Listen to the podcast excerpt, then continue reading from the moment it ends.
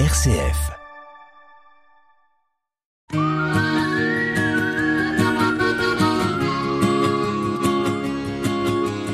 Un billet d'humeur chaque semaine que Nathalie vous propose pour vous interpeller, vous questionner sur une action, un événement vécu ou sur ce qui va se vivre, sur les conséquences de ceci, pour nous permettre aussi d'avoir différents éléments, d'ouvrir notre regard, c'est dans Sollicitez-vous.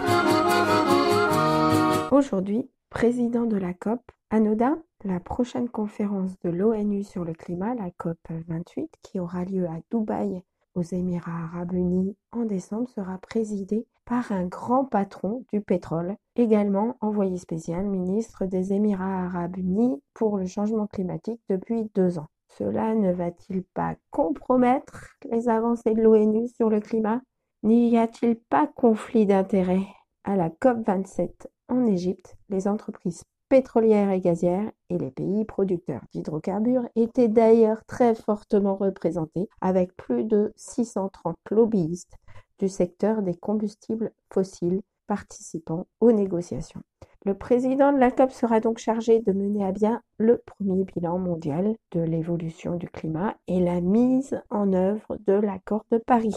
Des négociations internationales sur le climat entre près de 200 pays aider à trouver des solutions, mais n'y a-t-il pas plutôt à permettre aux populations, aux ONG, aux mouvements de justice climatique, à la société civile de peser carrément plus lourd dans les discussions, d'être enfin audibles et reconnus. Une lettre a d'ailleurs été co-signée par plus de 400 organisations au secrétaire général des Nations Unies et au secrétaire exécutif de la Convention cadre des Nations Unies sur les changements climatiques, CCNUCC.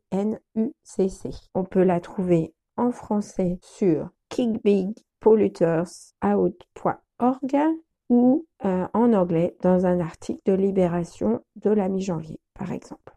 Ainsi, mettre fin à l'ère des combustibles fossiles ne serait-ce qu'un rêve de certains, certaines Une transition rapide et juste pourrait-elle vraiment se réaliser dans ce cas? Avons-nous encore le temps de messages contradictoires? Avons-nous encore le temps de fausses solutions? Ou est-ce que c'est le fait de permettre à un président de COP, patron de pétrole, de faire avancer les récalcitrants pour laisser les énergies fossiles dans le soutien d'autres énergies? Est-ce que c'est le fait d'avoir un président de COP qui permettra de décider enfin dans le sens de la protection des populations de la planète Je ne connais pas votre avis, mais en tout cas, moi j'ai le mien. Et pour moi, ce sont des bâtons dans les roues pour mieux sauter ensuite. Car on aura repoussé encore plus, et toujours plus d'ailleurs, alors qu'il y a urgence à agir. Soutenir autrement, c'est quand on regarde son nombril que l'on n'arrive pas à penser au bien commun de toutes et tous. Et pourtant, en matière de climat, on remarque de plus en plus d'impact et pas seulement dans des pays lointains. Que nous faut-il pour agir?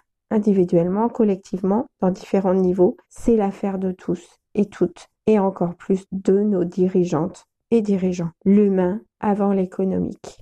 C'était Sollicitez-vous, Soli pour Solidarité, site pour citoyens. Et vous, qu'en pensez-vous?